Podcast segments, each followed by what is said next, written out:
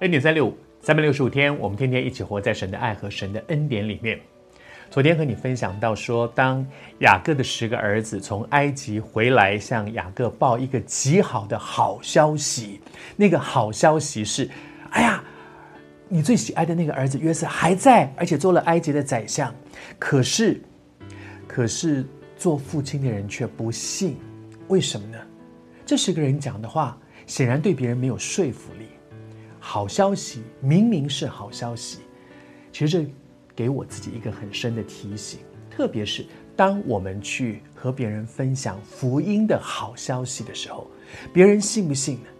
别人会不会觉得你平常讲话都是嘻嘻哈哈、疯疯癫癫，讲的话是有的时候真，有的时候假，而且有的时候你明明是说假话，都被我揭穿了，而现在你告诉我说信耶稣多好多好多好，我我怎么信任你呢？求神帮助我们，让我们这些基督徒，在我们周围的人的，在我们周围人中间，我的说话是一个可被信任的。相对的，今天和你来分享，在雅各的身上，雅各因为不信，雅各因为不信他儿子所说的，然后呢，他的心就冰凉，说：“你们又骗我，你们又骗我。”而当哥哥们跟他解释，把这个事情都讲清楚了之后，他的心就苏醒了，就醒过来说：“真的啊，我原先被一个不信蒙蔽。为什么不信？当然，对方对方有责任，一定是你常常讲话让我不可觉得你这个人不可信任。而相对的，一个人如果长期的活在对周围的人、对别人讲话的不信任里面，那是一个多可悲的一件事情啊！”不信带来的结果是什么？是人被一个长期被不信蒙蔽住之后，心就沉睡。当他的心醒过来的时候，就发现真的。求主帮助我们，让我们不让自己长期活在，还不是对别人的不信。有的时候，我们对自己不信，甚至对神不信。你相信吗？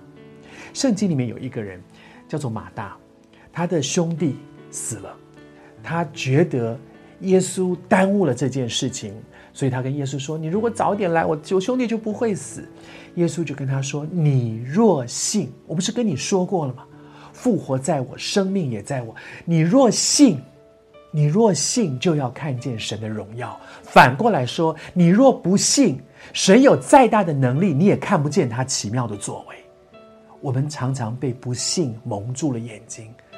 雅各。被他的一个不信，使他不信任儿子们所说的。但是更重要的一件事情是说，我信不信神呢？我相不相信圣经里面所说的话？我相不相信？好像保罗说，我信神怎么说，对我说，事情就怎么样成就。